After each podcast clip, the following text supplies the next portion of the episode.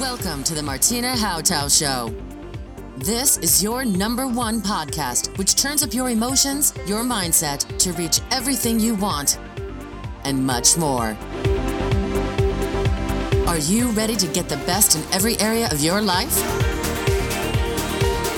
It's time to upgrade with your host, Martina Hautau.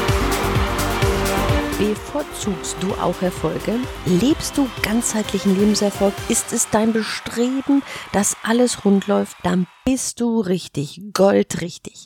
Genieße die Interviews mit meinen Interviewpartnern aus meiner Talkshow Erfolge bevorzugt.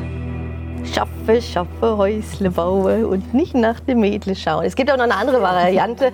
Heidewitzka, Herr Kapitän. Beide Varianten scheinen nicht so lebenserfolgreich zu sein, weil entweder ist das Geld weg oder ich habe gar nicht gelernt, mit dem Vermögen umzugehen. Sie sagen, als Mr. 800.000 von 0 auf 800.000 in zehn Jahren ist auch für jemanden möglich, der 55 plus ist. Herzlich willkommen, Andreas Friedrich. Danke. Wenn ich in den Körper nicht einzahle, habe ich ein Problem. Aber wenn ich in mein Konto nicht einzahle, habe ich auch definitiv langfristig ein Problem. Sie sagen, 800.000 ist so eine magische Zahl. Ähm, aber was sind denn die größten Fehler, warum an dieser Marke so wenig dran kratzen können oder ankommen? Was ist da so Ihre Erfahrung? Ja, da gibt so es so ein paar bewährte Typen. Vielleicht findet sich ja der ein oder andere wiedergespiegelt. Da gibt es zum einen die mit, mit äh, Heidewitzka ich lebe jetzt ja, und gebe mein Geld auch jetzt aus. Das Problem ist nur, im Alter gibt es auch ein Jetzt. So. Ähm, dann gibt es die Kandidaten, die sagen, schaffe, schaffe, Häusle bauen, Bobbes zusammenkneife, Vermögen aufbauen und im Alter kannst du dann gut davon leben. Das Blöde ist nur, man hat nie gelernt, wie gut Leben geht. Das heißt, das Ergebnis ist oft dann halt auch alt, krank, verbittert.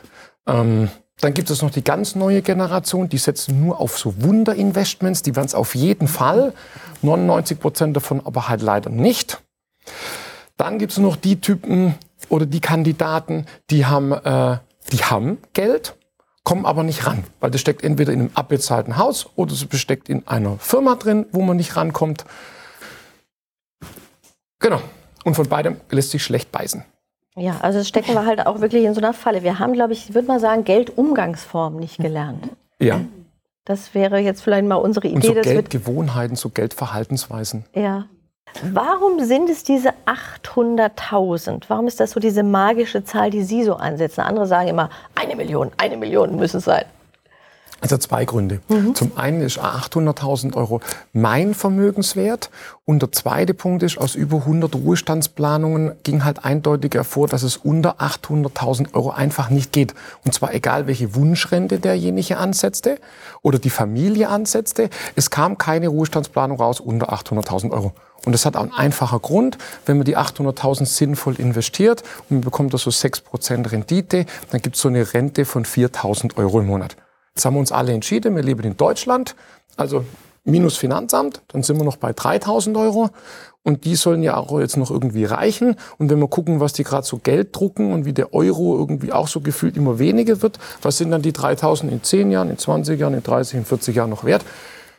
Und da stellt sich die Frage, also unter 800.000 Euro wäre es noch nicht mal Altersvorsorge, sondern mhm. nur Sorge. Was wäre so ein kleiner Trick?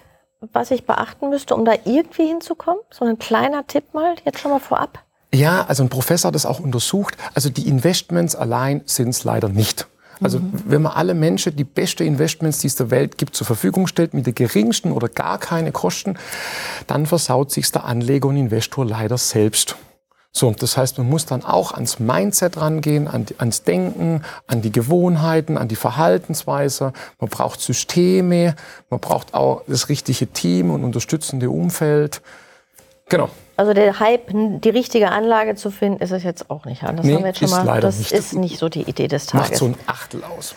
Die Frage, gibt es bei Unternehmen noch andere Probleme, wenn ich merke, so Selbstständige und Geld, was ist da so das größte Problem? Ja, da gibt es so unterschiedliche Kandidaten. Die einen Kandidaten, die sagen, das beste Investment ist in meiner Firma. Da bleibt das Geld auch in der Firma. Die letzten zehn Jahre haben leider gezeigt, dass äh, so die einzigste Altersvorsorgestrategie so, äh, ich investiere in mich und in die Firma, leider nicht mehr so richtig funktioniert. Ähm, und wenn wir daran angehen, ich verkaufe die Firma jetzt als einzigste Altersvorsorge, dann brauche ich ja schon 1,6 Millionen, dass nach Finanzamt 800.000 übrig bleibt. Jetzt habe ich vielleicht noch einen Ehegatter und ich will vielleicht auch den Kindern noch was hinterlassen. Dann muss ich ja die Firma schon für 5 Millionen verkaufen. Und wenn das die einzigste Strategie ist, die ich habe, dann wird's eng. Dann wird's eng. Dann wird's und jetzt, richtig eng. Und jetzt gibt's natürlich auch die Unternehmer, die sagen, ich bin motiviert, ich würde gern privat noch was aufbauen.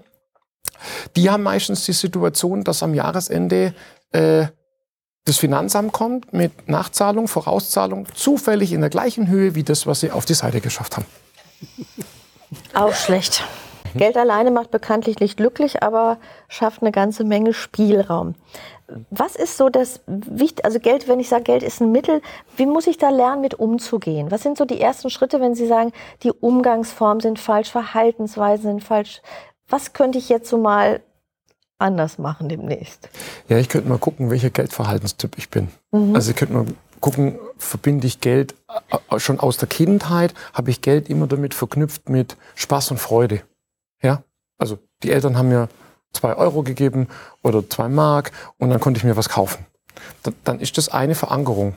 Ja, während andere gelernt haben, Geld ist zum Sparen da und es erfüllt mein Sicherheitsbedürfnis.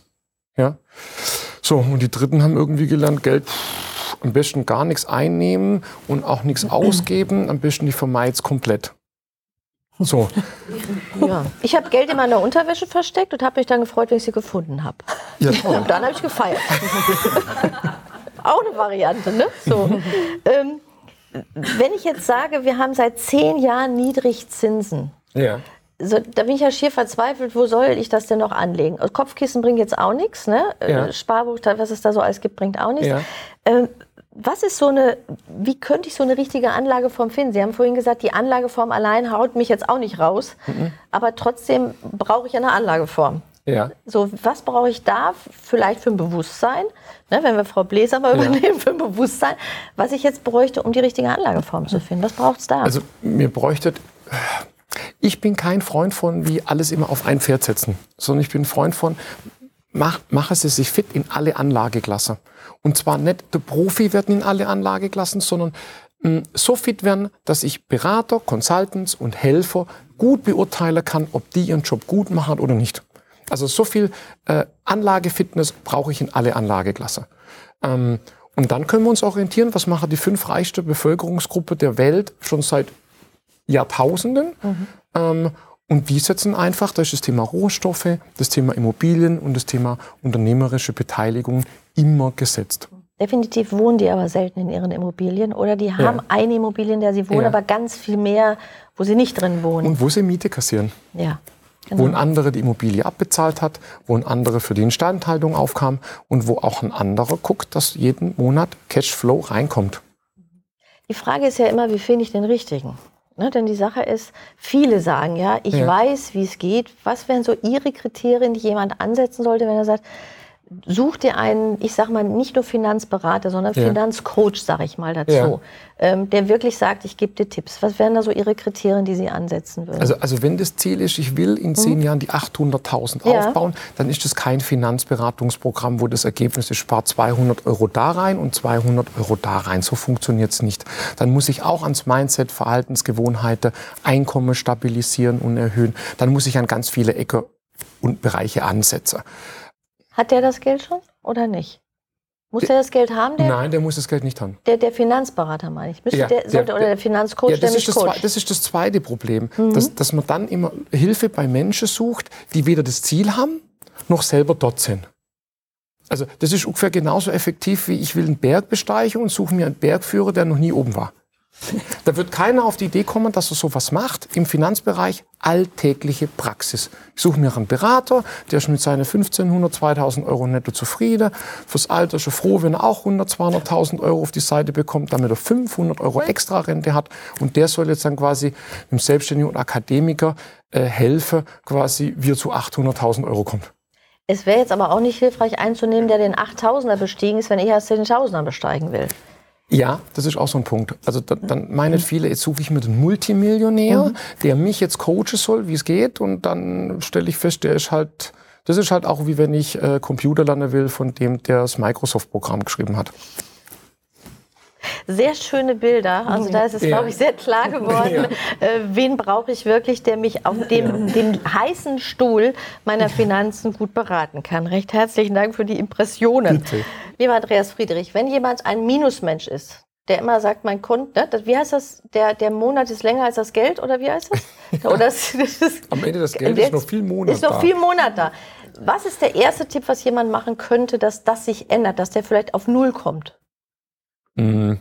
Der darf als erstes mal gucken, wo er die Glaubenssätze, also die Denkweisen her hat. Also was denkt Vater und Mutter und Opa, Oma, die Vertrauenspersonen über Menschen, die mehr Geld hatten als sie selbst und die, die weniger Geld hatten als sie selbst.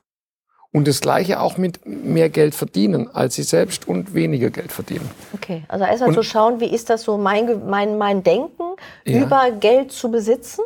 Ja. Okay und ja. Geld verdienen. Ja. Und dann wird er erstaunliche Erkenntnis machen, nämlich beides hat Ladung. Mhm. Also über die, die mehr Geld hatten, hat man schlecht gesprochen. Mhm. Räuber, Verbrecher, unehrlich. Ähm, und die, die weniger hatten, also im Schwäbischen sagt man so, faule Sau, selber schuld, hätte jetzt halt was gemacht. Ja, kann man, hätte man können ändern. Also, und dann habe ich natürlich automatisch sofort das Fass aufmacht, dass äh, Einkommen und Vermögen in dem Sägezahnprinzip hoch und runter laufen. Ähm, und nicht selten habe ich die dann, die dann quasi jetzt schon zum dritten Mal Vermögen aufgebaut haben und wieder perfekt vernichtet. Es gibt ja diesen, diesen Spruch, wenn ein, jemand Millionen gewinnt, dann wird er ganz schnell die wieder verlieren. Mhm. Was sind, ne? aber der Traum ist ja da, ich will so viel Geld. Mhm. Ist ja egal, ob ich das jetzt gewonnen habe oder irgendwie mhm. mehr erarbeitet habe. Mhm. Welche großen Fehler passieren da dann? Wenn ich viel Geld habe? Mm, ganz einfach. Dann geht's jetzt, also der meint, er ist jetzt schon am Ziel, aber jetzt geht's los.